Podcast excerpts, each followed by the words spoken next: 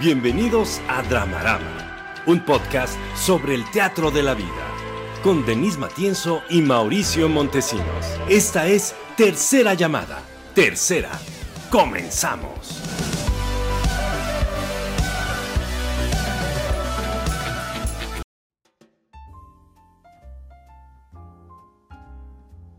Bienvenidos una vez más a Dramarama, un podcast de análisis de cultura, medios y audiencias. Las redes del programa son Dramarama MX en Facebook, en Twitter y en Instagram. Y el correo del programa, pues si quieres anunciar tu changarro, tu negocio, es dramaramamx.gmail.com. Y voy a presentar a los señores de los cielos, esas entelequias que hacen posible la magia técnica y poética de este programa. César Guidobro y Leonardo Ponce. ¡Aplausos!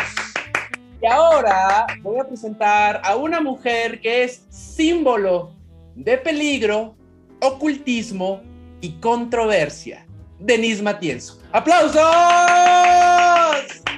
Oye, quiero decirte que hoy está la hincha aquí porque los temas de hoy, ay, la estoy obligando a salir a cuadro, pero eh, esto, porque los temas de hoy pues le chiflan a la hinchi. Sí le importa la religión. Y antes de presentar eh, mis redes, quiero hacer una advertencia para quienes nos escuchan. Y es que sí es importante que tengan un warning, que si tú eres muy creyente de las religiones, pues a lo mejor este programa no te va a gustar porque está... Espérate al otro. O tienes 194 programas para poder divertirte con Dramarama. Este programa está patrocinado por Blasfemias de ayer y hoy, así que les sugiero que si son muy sensibles con respecto a eso, pues no, no, no vengan a este programa. De verdad es momento de que te cambies de programa, ve uno adelante, ve uno atrás. Ve la Rosa Guadalupe, es el momento. De dramatizado unitario, pero si te vas a quedar, pues nada. Aguanta, o sea, aguanta. Aguanta, Vare. La verdad es que no nos ponemos tan, tan malitos, pero porque ya cuando acabe el programa van a decir, ay, ni siquiera dijeron cosas tan horribles. Ah, pues ahí está, pero, pero nada más para que sepan. Bueno, sí. bueno, tus redes, Denis, tus redes. Mis redes. Denis Matienzo Rubio en Facebook, pueden seguir mi fanpage. Eh, Denis Matienzo Rubio también en LinkedIn, por si quieren estoquear mi currículum. Y estoy como Árbala Matienzo en Twitter y Denis Matienzo en Instagram. También ahí me pueden seguir, ahí ven fotitos lindas, porque ya sabes que Instagram es una burbuja de fotos bonitas. Mao, tus redes. Pez de Oro MX en Facebook, Twitter y Letterboxd. Sí, ya ni sé. En Instagram, el Pez de Oro MX.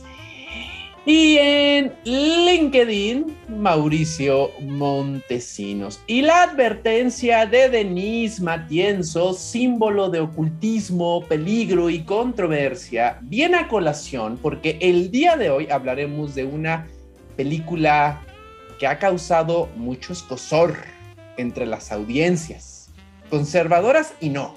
Sí. Una película que actualmente se encuentra en la cartelera mexicana, por lo menos de la Ciudad de México, que se llama Benedetta. Vamos a hablar de las religiones del mundo, vamos a hablar de mascotas, vamos a hablar de problemas de existencia, en fin, quédense, este programa va a estar programa. Ah, mira, ahí está la Inchi, mira qué bonito. Oye, tiene un, un, un, un chalequito que tiene. Ah, no, no, es su pelo. Es su pelo. Pelo, pelo. ¿Te acuerdas del pelo, pelo? Oye, Denise, antes de empezar el programa, quiero, quiero consultarte algo rápido. ¿Mm? Eh, ¿Cómo resuelves este dilema en tu cabeza? ¿Rusia o Estados Unidos en el conflicto con Ucrania? ¿A quién le vas? Uso el casetrón. Vámonos a la primera sección, a la primera sección, por favor. Reflector a las butacas. Ya llegamos a Reflector a las butacas y en esta sección vamos a analizar las audiencias de determinados productos o servicios. Repito, repito, productos o servicios. Y el día de hoy, Denise propuso, porque fue tuyo, ¿eh, Denise? Fue tuyo. Quiero que lo expliques en frente de las personas que nos Ay, están luego, viendo y escuchando. Luego, luego, zafarte, luego, luego. ¿Qué húbole con la religión como producto? ¿A qué te refieres? O servicio. No, no, peor, peor. A ver, desarrolla, te escucho, ya tengo mi libreta para tomar notas y cuestionar. Fíjate que podría ser, a ver, vamos a plantear la pregunta, ¿podría ser que la religión también fuera uno de esos distractores para pasarla mejor en este mundo? Ay, no, ya eso está muy setentero. No, eso no es una, no es una distractor. O sea, evidentemente, claro que, puede ser, claro que puede ser. no, no una, no una forma de vivir mejor en el mundo, de distraerse. Ah, no, por supuesto, pero ya es el opio del pueblo, muy setentero. Ah. Superemos ese, ese argumento, Denis, superemos. El CGH, suéltalo, suéltalo, suéltalo. No, no, no, no, no, yo no tengo nada contra la religión, solo las religiones tienen seguidores. Por cierto, cabe aclarar que Denise y yo la otra vez estábamos platicando así bien padre, sin estar drogados, cabe mencionar. Aunque luego pareciese que sí, Denise. Y llegamos a una conclusión bien bonita. El ateísmo no está de moda. Ahí se los dejo de tarea, ¿eh? Pues sí, fíjate que no, no está tan de moda. Ahorita te voy a decir justamente entre las religiones del mundo donde está también el no religion, no, no, tener No religion, ah, caray. No es, no es la principal, ¿eh? el porcentaje de personas con no religión o que, se hacen llamar agnósticas, hasta ateas, no es el porcentaje más grande. ¿Eh? ¿Eh? No está de moda. O sea que sigue siendo más eh, popular creer en una religión que no creer. Denise, pero regresemos. Ah, religión como producto o servicio. Yo um, digo, no sé si, si, o sea, no creo, no fueron creadas de esa manera porque no fueron creadas en, tiempos capitalistas. al menos las tres religiones principales monoteístas del mundo no fueron eh, creadas en, momentos capitalistas, pero no se escapan a la lógica capitalista. Ese es el asunto. Entonces, por eso creo que ahorita las podemos ver en términos de marketing. Consumo. en términos de servicio, de consumo, de feligresía. O sea, eh, si, si, no fuera así, no estarían en redes, ¿no? No tendría el Papa su propia cuenta, no tendrían un aparato de comunicación, porque además es, es importante, todas las religiones tienen aparatos de comunicación. Por lo pronto, la religión católica, que es la más predominante en México, tiene aparatos de comunicación importantes, ¿no? Me contaba, este, y a ver si alguien del público nos puede confirmar esto, me contaba, creo que mi amiga Ceci, creo que sí fue ella quien me lo contó, sobre Chile, que en Chile hay un noticiero que conduce un sacerdote, por ejemplo. ¿Y son noticias del Vaticano o qué? No, son los noticiarios. De cuenta que en lugar de que fuera el noticiero con López Dóriga, pues es el noticiero con el sacerdote reverendo fulano, ¿no? Pero sí hablan de noticias de política, de economía. Oh, Cyberpunk 2080.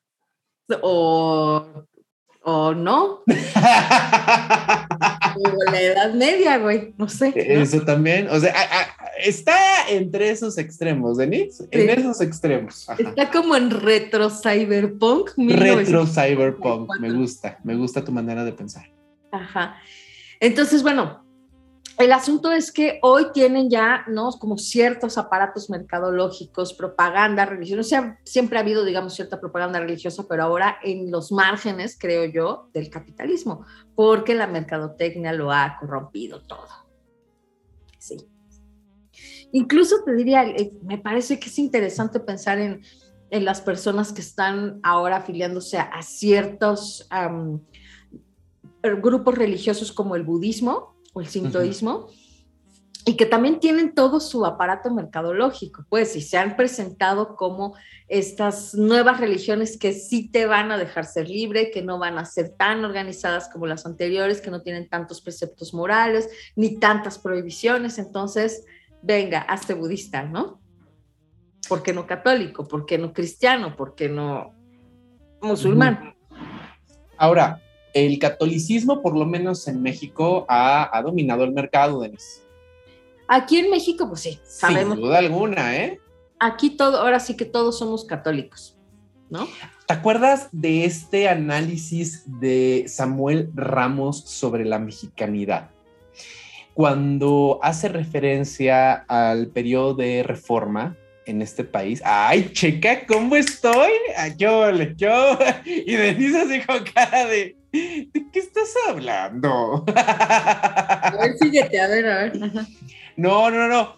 Cuando, cuando Benito Juárez hace esta, este cisma entre Estado e Iglesia, y Samuel Ramos muy inteligentemente apunta lo siguiente.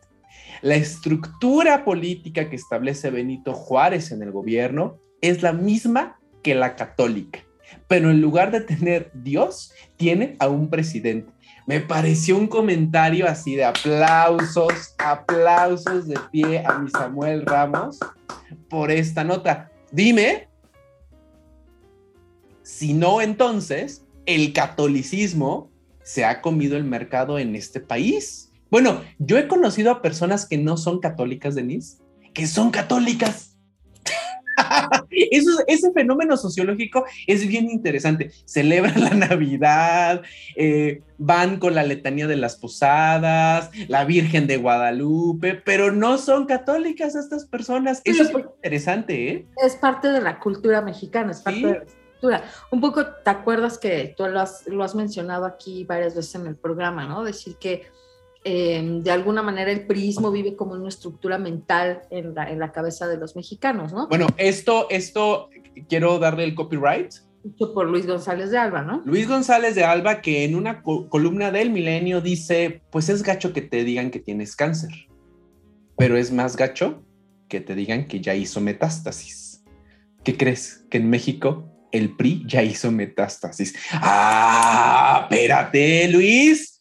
Espérate, y por eso a mí no, no nos vamos a poner muy políticos ahora, pero no me parecen eh, pues nada raro que tengamos ahora un partido como Morena, porque Morena, pues lo hemos dicho, es el nuevo viejo PRI.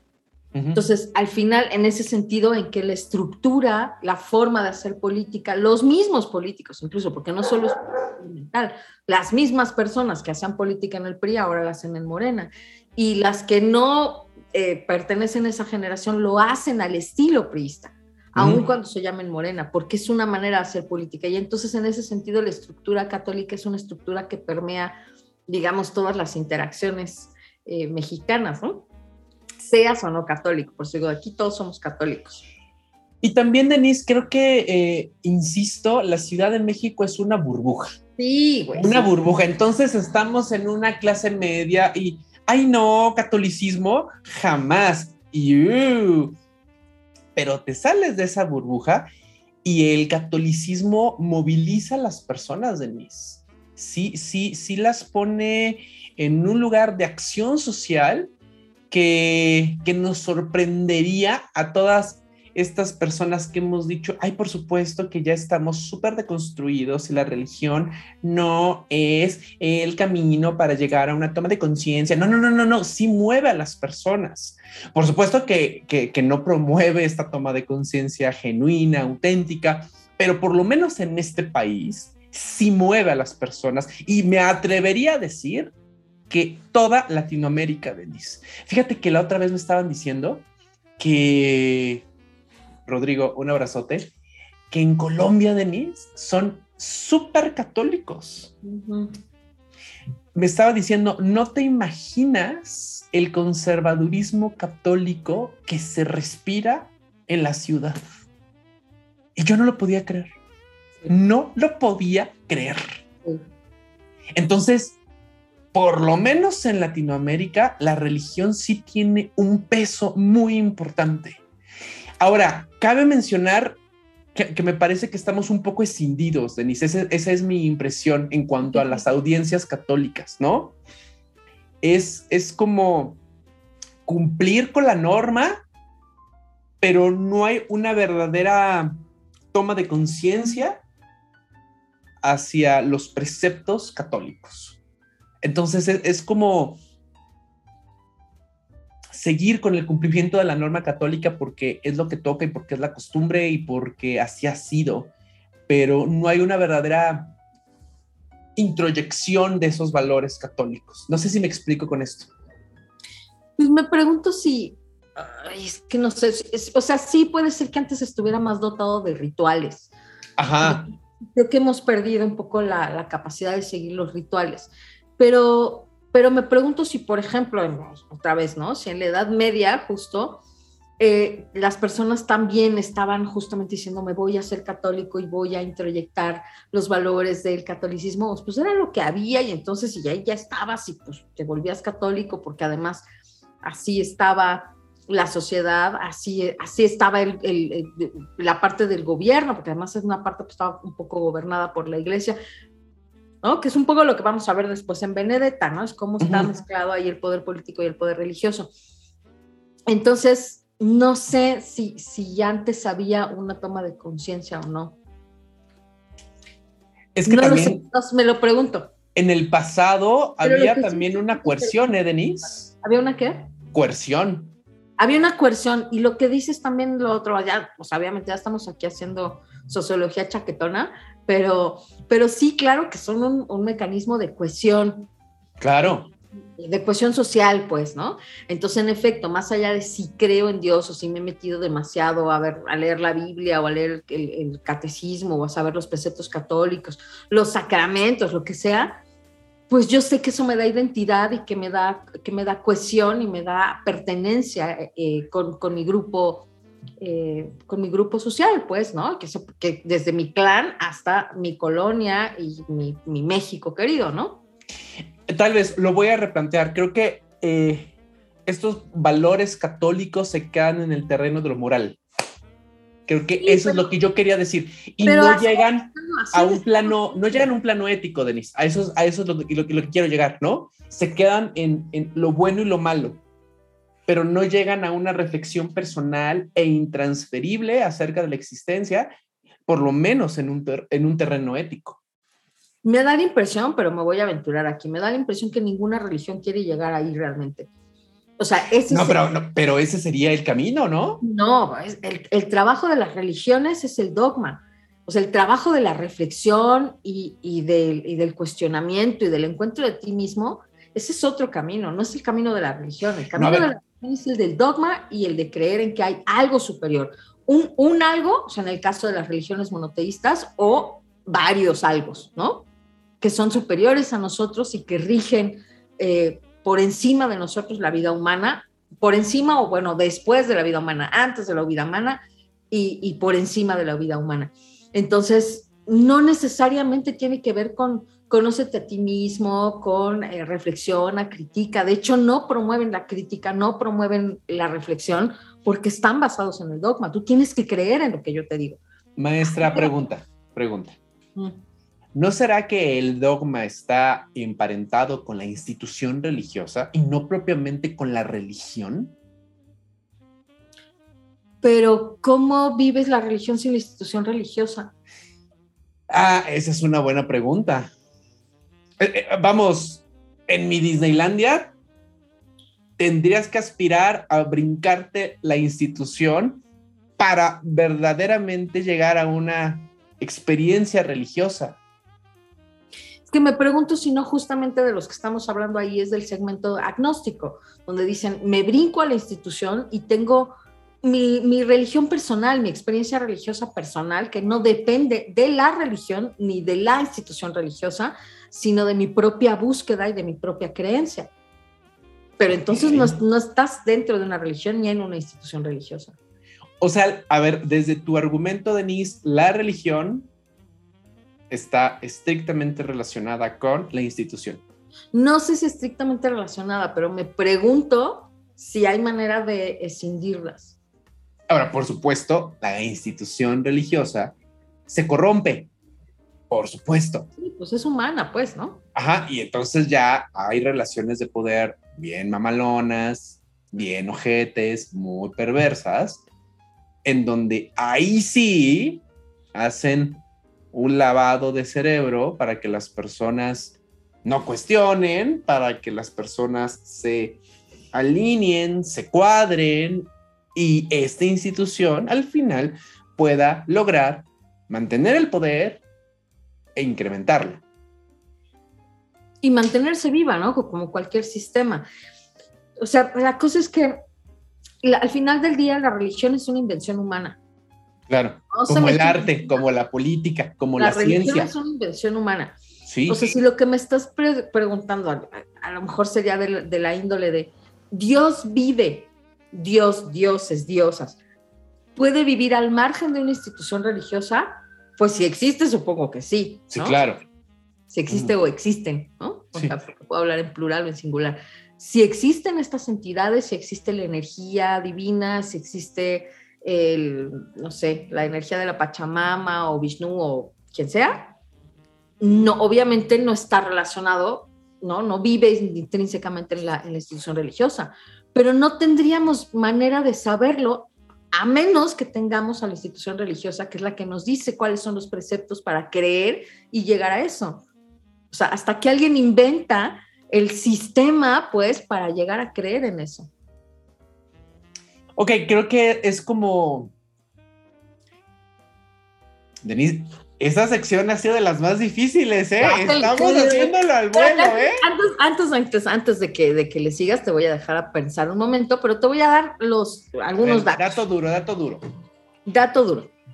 Entonces, ahí te va. En 2020, es, el último, digamos, el último dato que tenemos, porque 2021 todavía no, eh, hay dos, dos 2.000, perdón, 382 billones de personas adheridas al cristianismo, que es el porcentaje más alto, supuestamente, de, de, personas. Tengo, ahora sí que diría un amigo tuyo, tengo otros datos, pero ahorita te digo. El porcentaje sería 31.11% de la población mundial. En el Islam hay 1.907 billones, es el 24.9%. O sea, fíjate. Es la segunda religión. Es la segunda religión más importante. Ahora, en 2020, el no religioso, agnóstico o ateo es 1.193 billones, es 15.58% del mundo. Entonces te decía, no está entre las dos primeras, no es el porcentaje más alto, pero me parece que ya es significativo que lo tengamos en el tercer lugar. En el cuarto lugar está el hinduismo. Y también ah. habría que ver por qué el hinduismo o, por ejemplo, el sintoísmo están entre las religiones más grandes. Pues también porque tienen que ver con el, porcentaje de población que ocupan en el mundo. India o China, por ejemplo. Sí. Entonces, eh, hay, una, hay un dato aquí, está bien interesante, en una página de YouTube que se llama World's Largest Religion Groups by Population, entre 1945 y 2019, así lo pueden encontrar. La página se llama Data is Beautiful. Y entonces hace el recorrido de cómo van creciendo y decreciendo las religiones. No les vamos a poner ahorita ese, ese dato, realmente búsquenlo si quieren ahí en YouTube porque van a poder ver cómo, cómo va avanzando. Pero para 1945 la religión cristiana eh, de los católicos romanos apostólicos, ¿sabes? Y, luego los protestantes eran el mayor número de personas en el mundo tenían el porcentaje más alto. Y cuando acaba en 2019 la gráfica, el Islam suní es el que tiene el porcentaje más grande, luego viene el hinduismo y en tercero está los católicos apostólicos romanos y luego los cristianos protestantes. Por eso recuerda que el, porcentaje ese de 31% está tomando tanto a los cristianos romanos católicos apostólicos como a todos los otros cristianos, por eso dice cristiandad. Y ahí abarca un chunk muy grande, ¿no? Un, mm. pedazo muy grande que podría abarcar, por ejemplo, a los eh, eh, testigos de Jehová, los evangélicos de los últimos días, ¿no? A, otros que no son cristianos apostólicos romanos o protestantes. Entonces, es un porcentaje cañón. Las religiones, fíjate, las religiones como el judaísmo no representa, en otro dato aquí que tengo, no representa más del 2% de la población. Es ¿En serio? Ajá. Y la, hay algunas religiones como eh, más tradicionales chinas que representan el 6.1 y algunas religiones étnicas que representan el 3.6.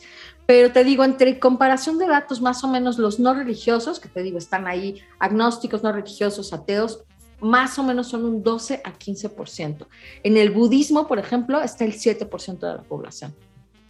Pues bueno, son datos interesantes para saber cómo están moviéndose las audiencias de estas religiones. Las audiencias. Las audiencias, ¿no? Porque te digo, por ejemplo, el, budismo, aunque no tiene una, una, digamos, un centro religioso eh, como, como, el, como el cristianismo, en todo caso, que tiene por lo menos dos, ¿no? Los, los apostólicos romanos y los... Em, ay, se me está yendo, ¿cómo se llaman estos otros? por favor, tráelo a mí. Em, ¿Mormones? Ortodoxos, los ortodoxos. Em, y que representan, te digo, un, un chunk muy grande, ¿no? Pero eh, el, budismo, por ejemplo, no tiene un centro como ellos, ¿no? No tiene un papa, por ejemplo, ni un obispo principal. Eh, y se ha esparcido por todo el mundo gracias también a muy buenos aparatos de comunicación que tienen fondeo, que tienen mercadotecnia, que tienen redes sociales, etc. Y, ahí hay, un, ahí hay un, asunto de marketing, ¿no? El, New Age ha cooptado el budismo, Denise, por lo menos en clases medias, por supuesto. Y habría que ver, fíjate, así en términos de audiencia y de comunicación, si justamente eh, hay, una, no sé si decirlo como falla, pero si hay un problema comunicativo, un problema de conexión entre estas tres principales, por lo menos, em, religiones, ¿no? Que ahorita de los datos que te estoy dando, que es un hinduismo, cristianismo e islamismo, con sus audiencias, debido a lo cual, ¿no?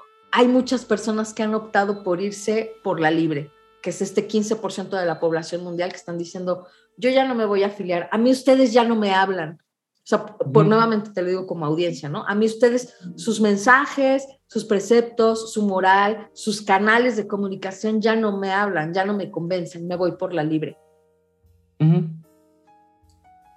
Y sí, claro, ahí hay una audiencia que, que alguien está ganando, pero que estas grandes instituciones están perdiendo.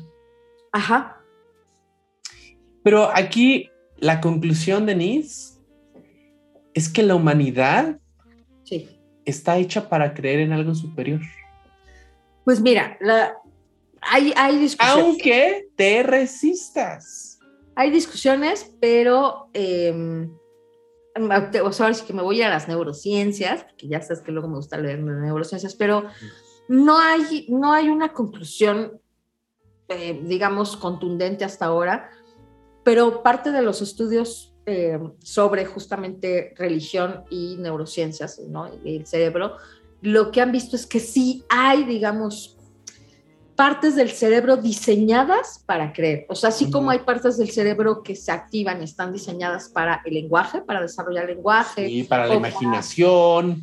Para, la imaginación, para, para activar emociones, etcétera aparentemente también hay una en el sentido de la creencia religiosa y de la experiencia religiosa, que no necesariamente son la misma cosa, ¿no?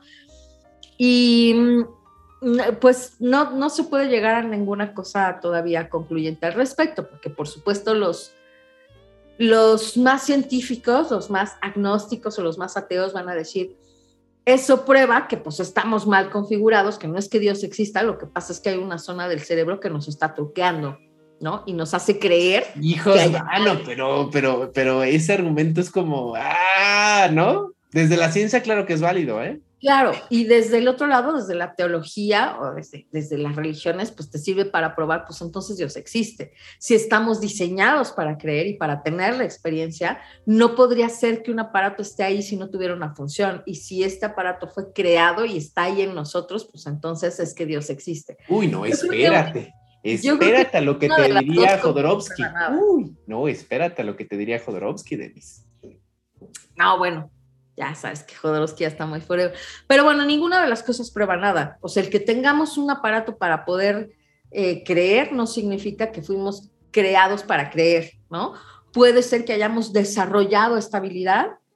Pero potencialmente sí. Pues Sí, pero eso no significa que exista un Dios y que Dios nos haya diseñado. Ah, no, no, no, no, no, no, eso ya es, nos inventamos la realidad para encontrarle sentido, ¿eh? Eso ya es... Significa probablemente que evolutivamente las personas que tenían esta creencia probablemente vivían mejor, sobrevivían mejor, sobrevivieron más y se fue desarrollando más esa parte del cerebro hasta llegar a este momento. Bueno, y también yo creo que a nivel de neurociencias tiene una parte de, de supervivencia de la especie, Denise para poder aglutinar a la tribu y poder aguantar los vaivenes y los momentos veleidosos. También lo creo, ¿eh? Es posible, por eso te digo, puede ser que en términos evolutivos el hecho de que exista una zona del cerebro diseñada para creer tenga en ese sentido una función adaptativa evolutiva, que haya servido para que las personas resistieran mejor los embates de la vida y, y gracias a eso entonces se desarrolló más esa zona y evolutivamente se va pasando de generación en generación. Eso no prueba que Dios exista. Hijos, mano. Hijos, mano. Amiguitos, amiguitas, si en el Metrobús te encuentras un graffiti que dice Viva Cristo Rey, lo hizo Denise Matienzo. Sin duda alguna. A lo que sigue, César, a lo que sigue. Sígueme para más consejo. Después de esta sección en donde sí tuvimos un, un salto mortal, saltos mortales argumentativos, llega a esta sección de respiro, Denise. Sí. En donde, porque tenemos hocico, sí. damos consejos. Sí. Para supervivencia de la especie. Me gusta ya presentar la, la sección así, Denise. ¿Por qué hacemos esta sección? Supervivencia de la especie. Para la supervivencia de la especie. Entonces, eh, en esta ocasión, Denise, eh, ay, ya lo perdí, ya lo En lo que lo encuentras. Ya, ya, ya, ya, ya, ya, ya. Dice Pepe Valdés, lo leí yo alguna vez que, que estuvo aquí, ¿te acuerdas? Pepe Valdés, sí, estoy diciendo. Sí, besos. Que Dis, dijo él en algún tuit, y yo dije, tiene toda la razón, que decía, todos te dicen que, bueno, lo voy a parafrasear, no lo dijo igual así, pero todos te dicen que nadie experimenta en cabeza ajena tú aprendes a experimentar en cabeza ajena, no tienes tiempo para estar experimentando todo tú y si ya lo han vivido otros, pues aprende. Y dije, tiene toda la razón. Sí, cierto. Entonces, por eso damos consejos. Eh, anónimo. A ver. Tengo tres pretendientes en el gimnasio. ¡Eh! Dos, dos son hombres. Ajá. es mujer. Ay, que pegué que pegue. ¿Qué pasa cuando una es queer? O Ella es la que mejor me cae, pero me gustan los vatos. ¿Qué hago? Dramarama, ayuda. Experimenta con estas tres criaturas del Señor, ya que estamos muy bíblicos. y ya, prueba, prueba. Y lo que te gusta, Denise, ¿cierto? Sí. Prueba. Denise, tu consejo. Pues mira, yo siento que deberías de hacer un horchatota con en el gimnasio y que te corran por romper el reglamento del gimnasio. O, que te paguen, no lo sé. A ver lo que pasa. Bueno, pero yo creo que es el negocio clandestino del gimnasio. Uno no sabe, güey. Pero, pero yo voto también porque no, no renuncies a nada. No, no, no, no. Amigo, amiga, no sé qué seas, no renuncies a nada, tómalo todo, otra vez. No hay tiempo para experimentar en cabeza y si me meto con él, y si me meto con ella, y si me meto con él, métete con quien se te dé la gana, prueba, experimenta, y ya después decides. Sí, pero sí hay que darle un consejo importante. Responsabilidad afectiva, amiguis. Entonces, esto significa, te vas a meter con todes, pero todes tienen que saber que no tienes compromiso con nadie bueno, bueno, bueno, bueno, bueno, eso ya no preguntó Denise. Pero yo se lo estoy diciendo porque otra vez hay que darles buenos consejos. Entonces te metes con todes, pero sí les avisas de, pero espérenme, estoy viendo qué pedo, estoy experimentando, aguanten vara. Y si me meto con él, y si me meto con ella, y si nos vemos a la siguiente sección, César.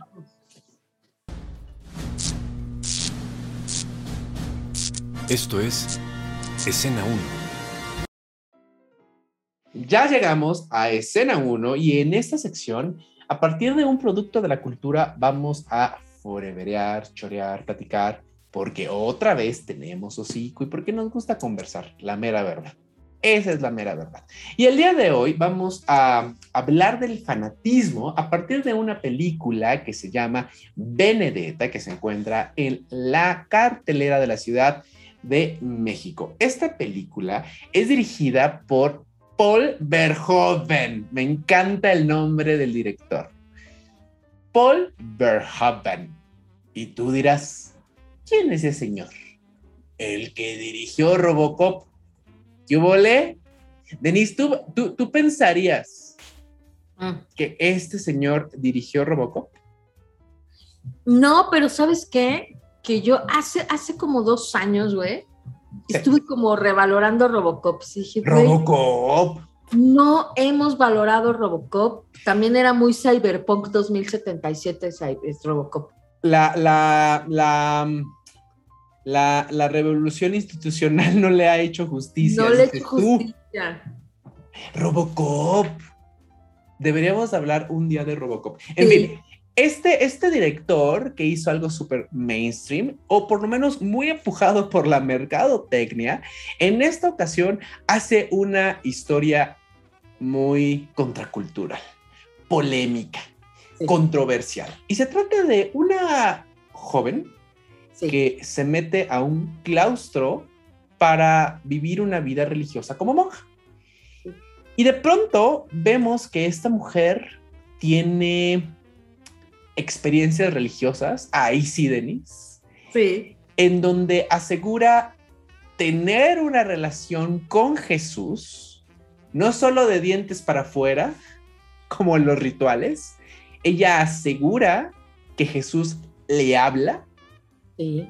Y de pronto se debate entre la vida religiosa, mística, y la vida terrenal, porque llega otra monja que le hace ver que el placer del cuerpo, que la tierra también se puede poner padre. Entonces, el drama de esta mujer, de Benedetta, que así se llama la protagonista, es o vivir su experiencia religiosa o entregarse a los placeres de la carne. ¿Lo dije bien, Denise? ¿De eso se trata, Benedetta? Sí, de eso se trata. Eh, yo disfruté tanto esta película, yo reí, yo reía con patitas al aire. Patitas al aire. Ahora, yo me reí, yo me río de películas en donde no hay que reírse. Porque a mí me hizo falta ácido fólico o a mi mamá, no lo sé. Pero evidentemente Paul Verhoeven hace una película provocadora de principio a fin lo que quiere es incomodar, cuestionar los valores católicos todo el tiempo y no se anda por las ramas. Se va a lo más rudo, rudo, rudo, rudo y no es técnico, Denis. No es técnico. Y a mí lo que me, me parecía muy,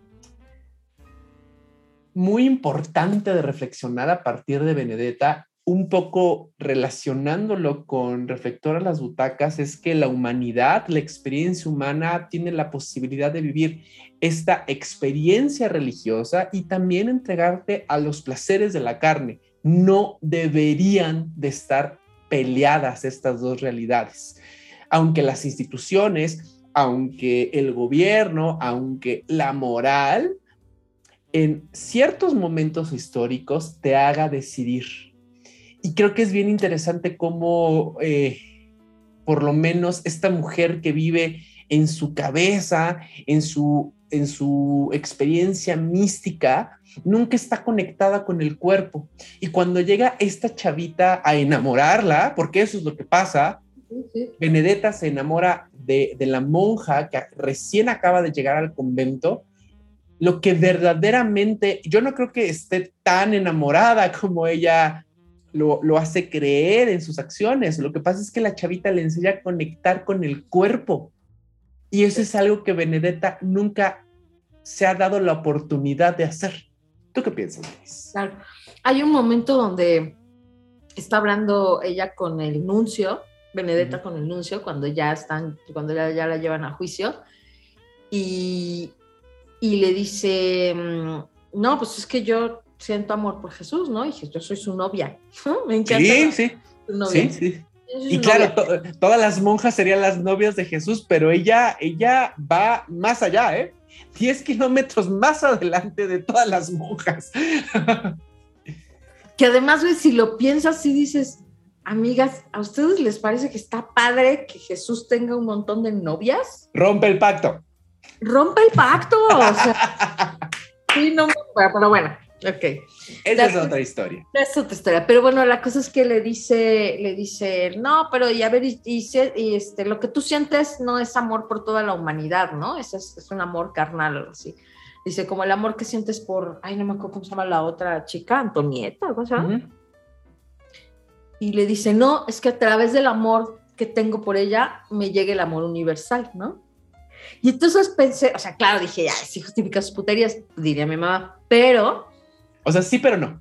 Pero sí, pero no, ¿no? Eh, hemos hablado tú y yo sobre estos preceptos de la cábala y el sexo, donde ellos dicen justamente que a través de la práctica cabalística del sexo puedes en efecto llegar a conectar, digamos, con un amor divino, con un amor universal, con algo profundo y místico, ¿no? Y la, vertiente, por ejemplo, del, del yoga tántrico, aunque no es lo único, ¿no? El, en el tantra, eh, digamos, el asunto sexual, está involucrado el cuerpo como una vía para llegar también a lo divino, no, no desdeña el cuerpo. Este, este desdén del cuerpo, pues sí es, ¿no? Como súper católico, súper medieval, súper escolástico, ¿no? ¿Y sabes qué pensaba Denise? Eh, Michel Foucault, ah, ah, te creas. Ah, te creas en su libro Vigilar y Castigar. ¿Lo has leído, Denise, alguna vez? No, hombre, cuarta, cuatro veces, güey. No, no, ya en serio. ¿Has, leído ese libro? No he leído Vigilar y Castigar. ¿Has leído algo de Michel Foucault? No, he leído gente hablando de Michel Foucault. Ah, ¿ese libro de quién es? No, he leído a gente que escribe. Ah, yo pensé que había un libro que se llama. No, y yo dije. personas que hablan sobre Michel Qué chingón título, gente hablando de Michel Foucault. Órale. Padre, güey, alguien debería escribirlo, güey. Sí, Cintia Cerón, ahí tienes una tesis doctoral. Eh, saludos a Cintia. Michel Foucault en su libro Vigilar y Castigar dice que hasta el siglo XIX, Denise, mm. eh, los castigos eh, se hacían mediante el cuerpo. Piensa en la Santa Inquisición. ¿Cómo se aplicaba un castigo? Mediante el cuerpo. Te torturaban, te pegaban. Y por supuesto que a partir del siglo XX se han eh, multiplicado las formas de castigar a, personas dentro de un grupo social, redes sociales, por ejemplo, marginación. Pero a pesar de esta ramificación de castigos y de vigilancia social, el cuerpo sigue siendo un medio para que podamos controlar a las personas. El uso que le da una persona a su cuerpo puede ser motivo de control social, como lo que pasa en Benedetta. Rompe el pacto. Sí. Rompe el pacto. bueno, ¿qué aplica a hombres y mujeres, ¿eh? Claramente, además, hay una escena bien interesante con el nuncio, nuncio justo porque llega eh, la, anterior abadesa a decirle anuncio, oye, güey, francamente, yo creo que esta onda de, Benedetta pues es un fraude y necesitas intervenir y está él comiendo y, lo, y llega a... Sí, ¿qué ¿Qué sacón de onda? Sí. Ajá, y le dice, este, no, pues ya, fulanita ya, ya, ya no tarda en morirse, diría Adela, ¿no? Ya no tarda en morirse y este, pero yo me siento re bien, ¿no? No, pues ha de ser porque traes una vida. Sí, miren, ya me sale este, este, leche, ¿no? Y les echo tantita lechita, ¿no? Y ya, bueno, sale, gracias, pues ya métete la chica, ¿ya?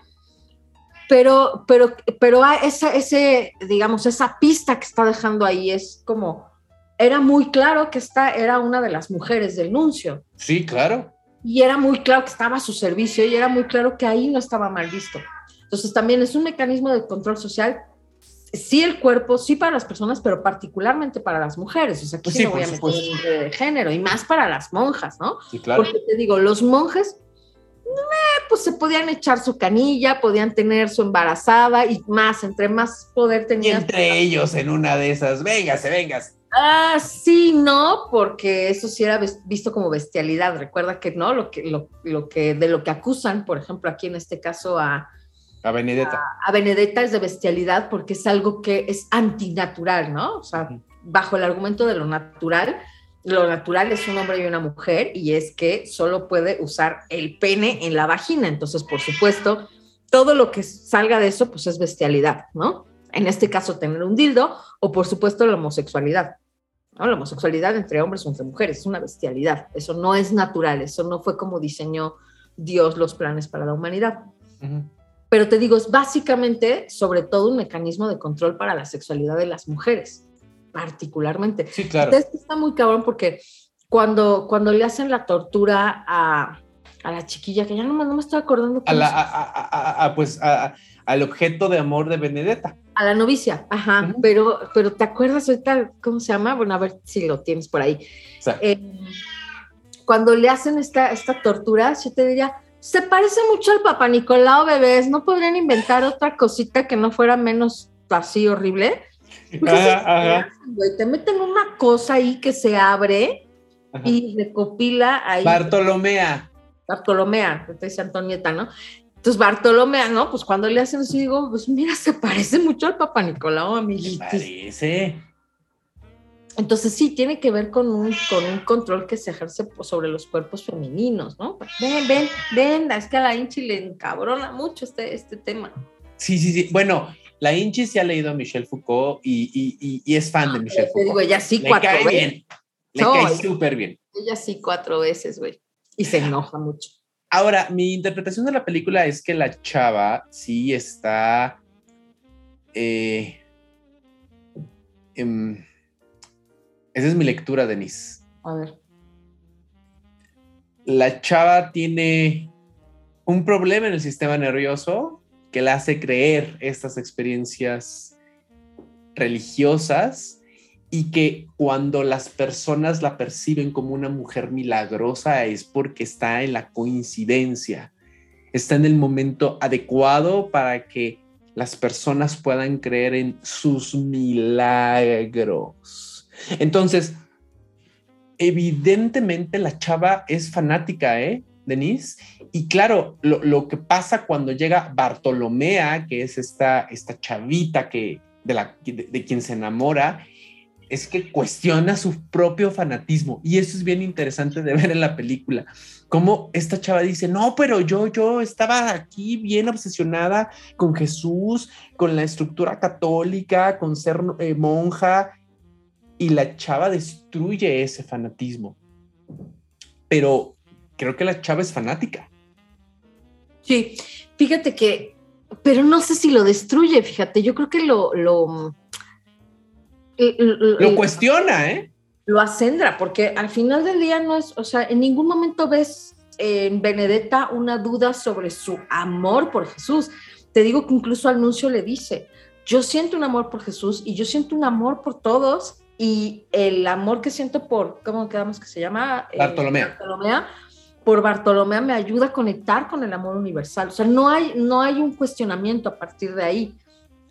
Yo creo que, hay un descubrimiento, ¿no? El dilema es que sí, sí cuestiona y al final ella opta por, por el fanatismo, por, por, por hacer más grande esta adopción de valores, estas creencias y estos rituales. O sea, al final ella opta por eso, pero creo que sí hay un dilema en el personaje, de Sí lo hay, así de, ay, ay, ay, espérame, espérame, espérame, espérame, ¿qué me está pasando? ¿Qué me está pasando? Que yo no lo, o sea, sí, o sea, sí, o sea, Benedetta en el sentido de qué me está pasando a nivel del cuerpo, pero te digo, para mí no hay ningún cuestionamiento en términos religiosos, religiosos, perdón, o dogmáticos, jamás se lo cuestiona. Incluso ni siquiera se cuestiona si ella es que no hay el término tampoco si ella es gay.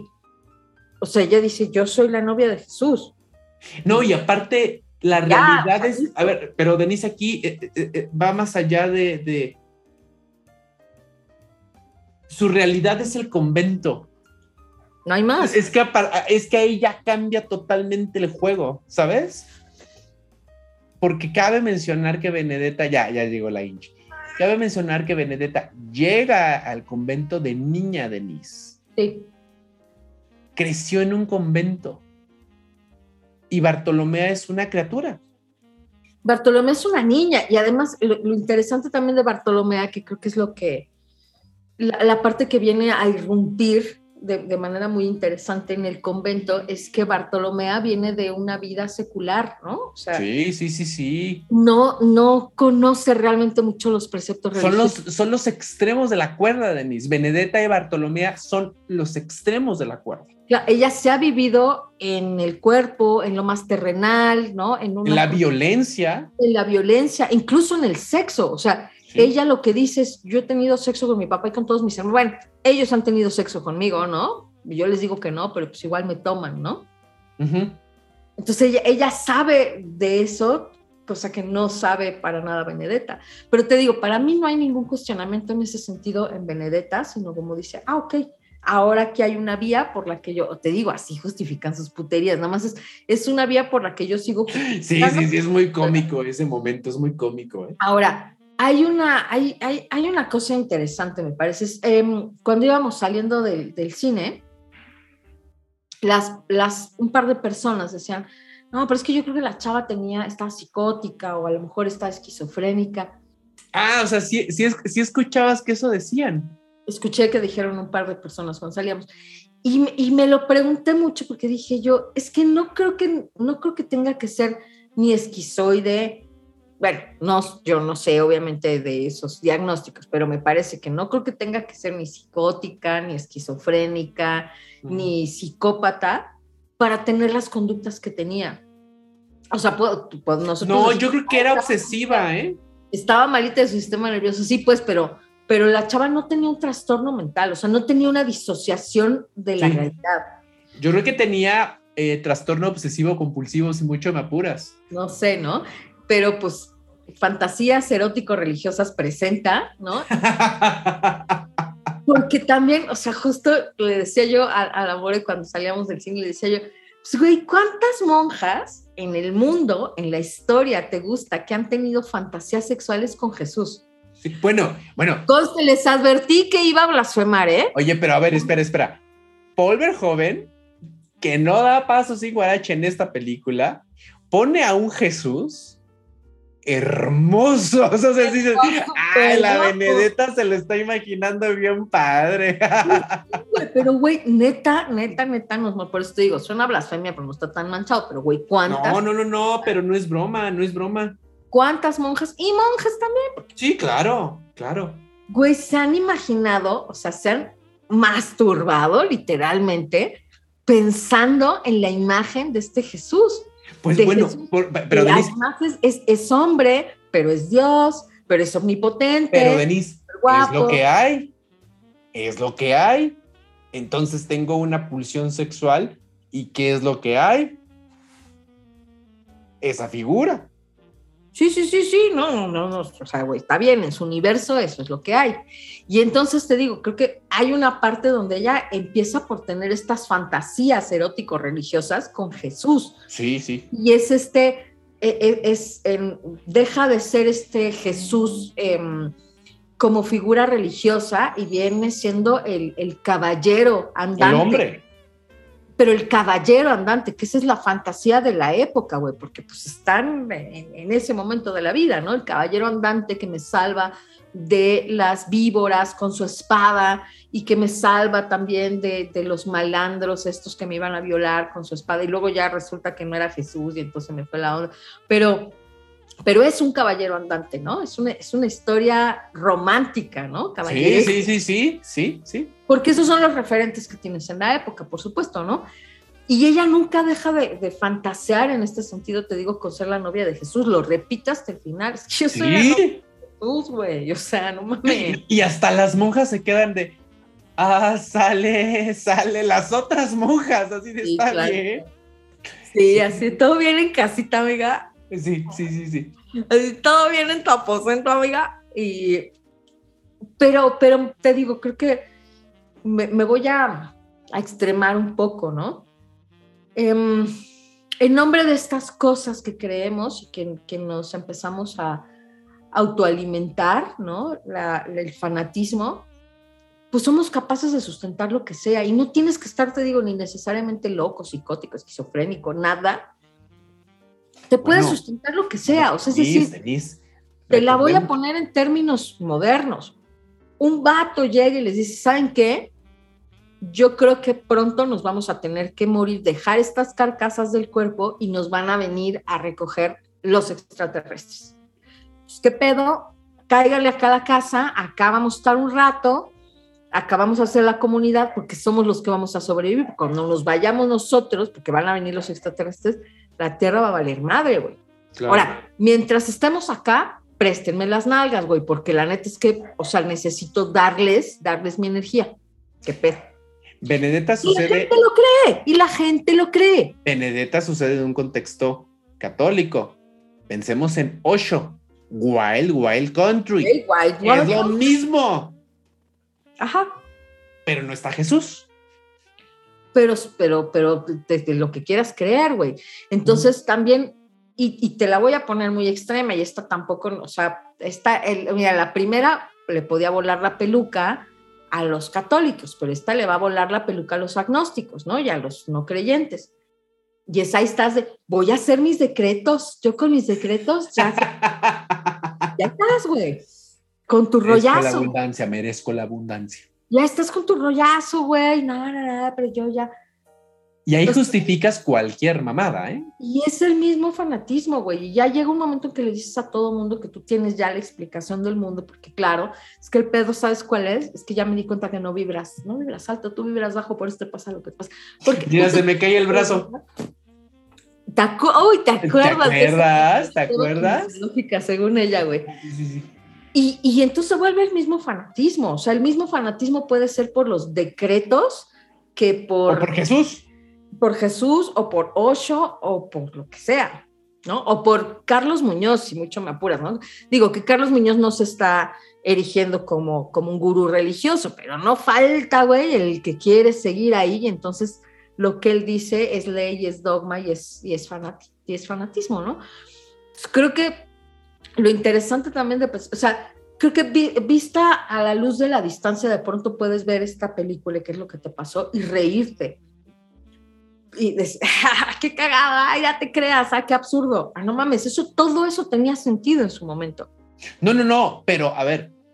No era gracioso, tenía sentido en su o momento. O sea, e, e, e, es, gracioso si, si, le cachas el humor a Paul Verhoeven, pero una comedia lo que verdaderamente está retratando es una crítica. Y Paul Verhoeven está haciendo una crítica con estos tintes cómicos que sí los tiene la película. Lo que pasa es que muchas audiencias conservadoras no aguantan vara con lo que está haciendo.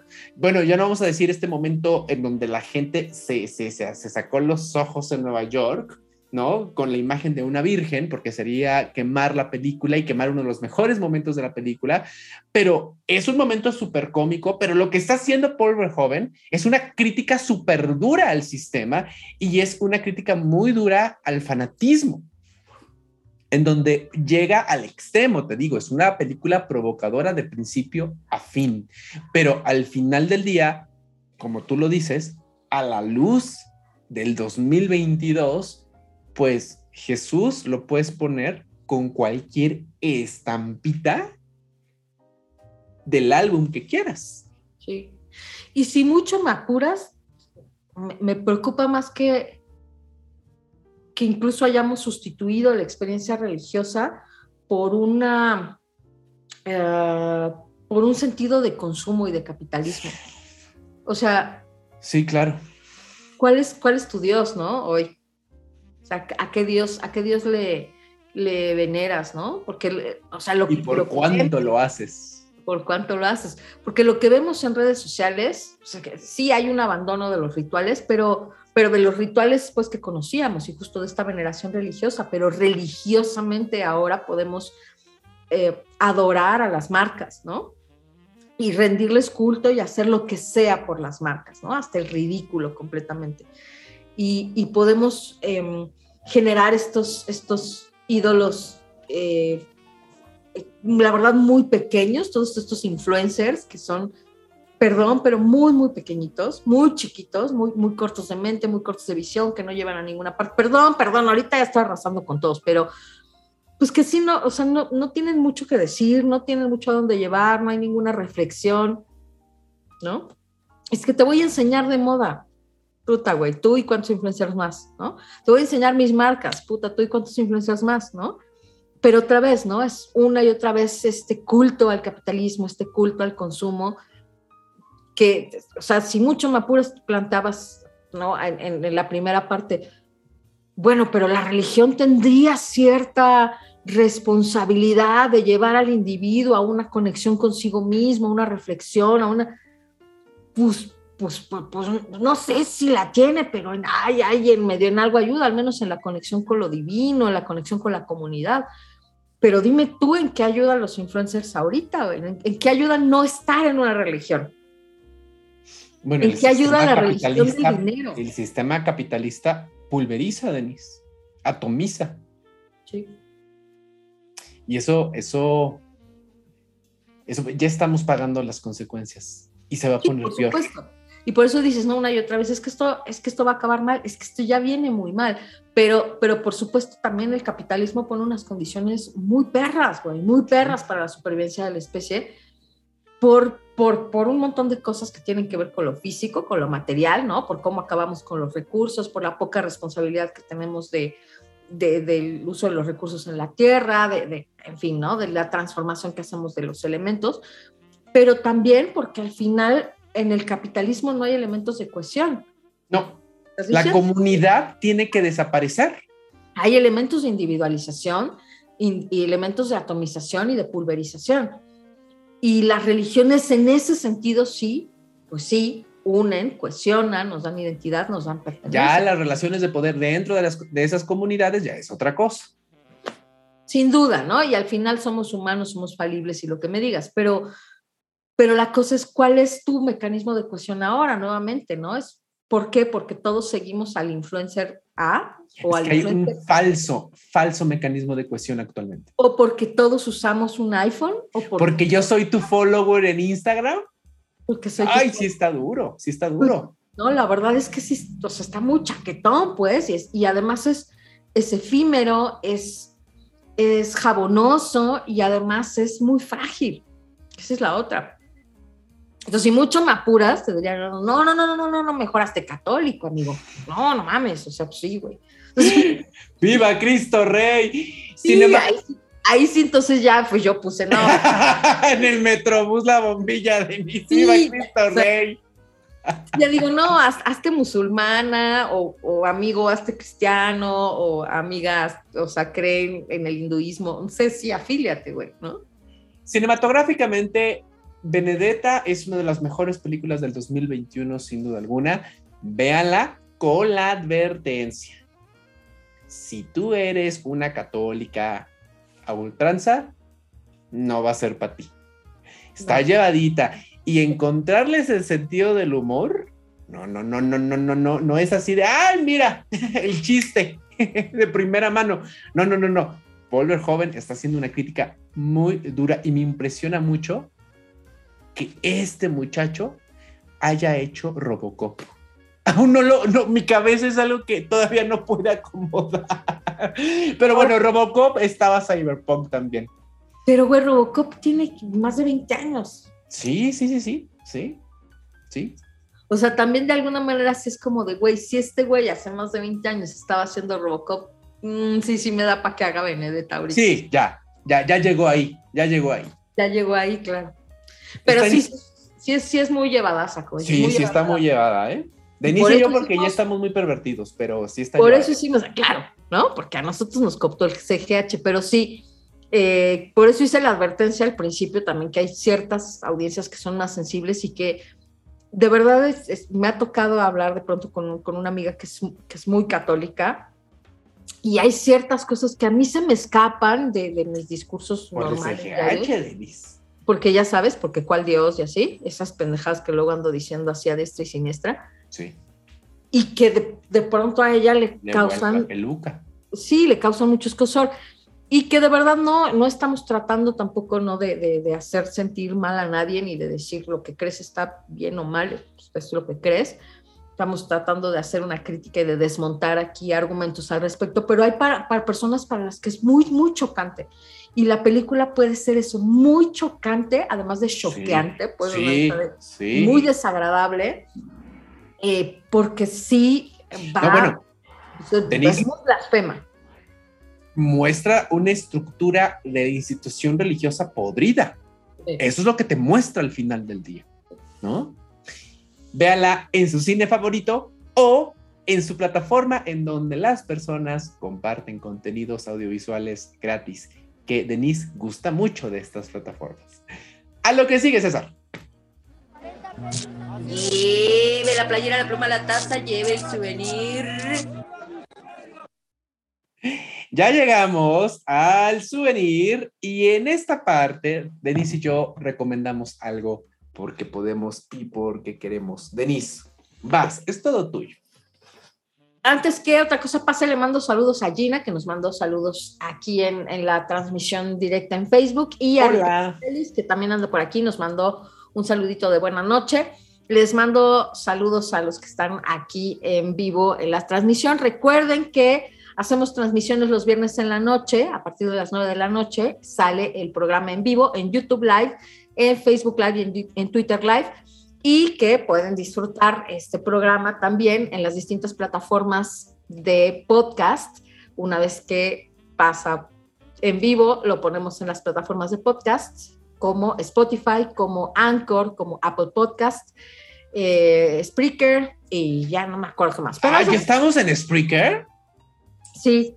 Ah, mira. No sé, porque luego ya ves que me, me la hacen de cuenta así de, ya no tienes espacio y así, pero debemos estar en speaker. Ok, ok, ok. Entonces, bueno, ahí búsquenlo, Dramara MX. Ahora, voy a recomendar un canal de YouTube. Este canal de YouTube es el canal de Ashley Meader. Ashley Meader, Meader con doble E. M-E-E-D-E-R. Y ella es una maestra de movimiento somático. Eh, para quienes nos están viendo en vivo, ahí sale su fotito. ¿Por qué recomiendo a esta maestra en particular? Y es bueno, ella fue parte de la formación que yo tuve de la certificación de yoga. Ella nos dio un módulo interesantísimo sobre justo movimiento somático. Ella se dedica a esto. Vive, me parece que en San Luis Potosí o en Querétaro, no me acuerdo. Ah, mira ella no vive aquí en la Ciudad de México, tiene formaciones continuamente sobre movimiento somático. Y además tiene videos y además tiene un newsletter. Es una chava muy activa en, en, redes, con contenido, la verdad, bien interesante. Entonces, el canal de YouTube se los recomiendo. No tiene tantísimo, no publica muchísimo, pero lo que tiene es bien interesante sobre movimiento, sobre cómo llegar al nervio vago, sobre qué pasa con el sistema nervioso. Lo explica muy bien, ella eh, es estadounidense, pero habla bastante buen español y además es muy carismática, es muy chida, les va a explicar cosas increíbles. Entonces sigan el canal de Ashley Meter eh, en YouTube, que es maestra de movimiento semático. Si pueden entrar a una formación con ella, háganlo, de verdad que esta chava es una garantía. Le mando saludos a Sara Salinas, que gracias a ella llegué a... Ya ah, saludos, Sara. Estuvo eh, Sara y Héctor aquí cuando, cuando da yoga. Este, le mando saludos a Sara, porque gracias a ella fue que ¿no? llegamos con Ashley Mider, justo. Ashley fue maestra también de Sara y estuvo en la certificación. Maestraza también Sara Salinas, entonces también ya estuvo aquí en alguno de los programas. Si quieren salirla, digo, seguirla y si quieren ir a sus clases, ella da clases en Da Yoga, en Narvarte, todos los días presenciales y en línea. Ya le hice el comercial de una vez. Venga, Mau. Voy a recomendar un disco de 1986 que se llama La La La, que es el resultado de una colaboración de Fito Páez y Luis Alberto Spinetta. Hijos mano. Dos pilares del rock argentino. Eh, pues eh, este, este matrimonio creativo surge cuando Fito Páez y Luis Alberto Spinetta estaban en un proceso de franca experimentación. no se habían acomodado, no se habían asentado, estaban luchando por llegar a un punto creativo. Y ver a estas dos mentes trabajando desde la experimentación, desde el arrojo, desde la búsqueda musical para lograr algo es verdaderamente fascinante. Entonces, Fito Páez, Luis Alberto Spinetta, en su época de experimentación creativa se casan, no pinches mames, no mames, no mames con este disco.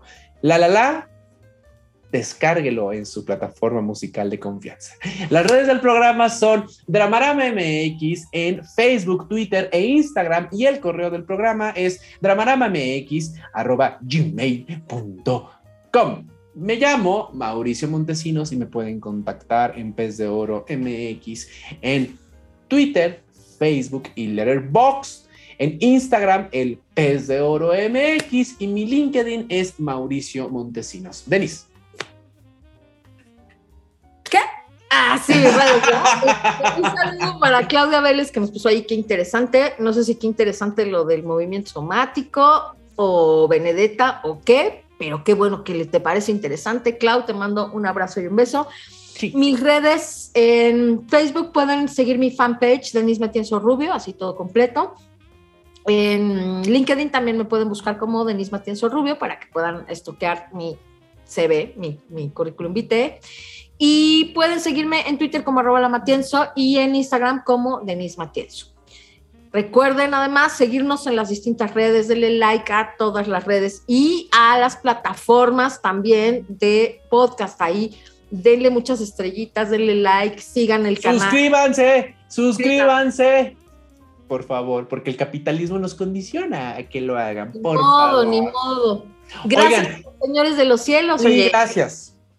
Aquí tengo mi cadenita con, la cruz porque hablamos de Benedetta. Oigan, y antes de que nos vayamos, aquí está mi cadena con la cruz porque Benedetta Style. En febrero tenemos invitadas e invitados, Denise, de... Entonces, aguántense a febrero. Denise, despide el programa. Sí, va, se va a poner bueno. Ojalá que quieran estar los próximos meses. Vamos a seguir trayendo siempre mucho contenido de valor para ustedes. Peligrosamente nos acercamos a los 200 programas. Haremos algo especial ahí, ¿eh? por supuesto. Denise, despide, despide. Oh my God. Muchas gracias a todos. Gracias, Kim Ponce. Y gracias a César Guidobro, nuestros señores de los cielos. Gracias a los que nos ven y nos saludan en vivo. Y les mando besos. Que la pasen padre. En febrero es mi cumpleaños. Bye. Esto ha sido Dramarama con Denise Matienzo y Mauricio Montesinos. Te esperamos la próxima semana porque siempre hay drama.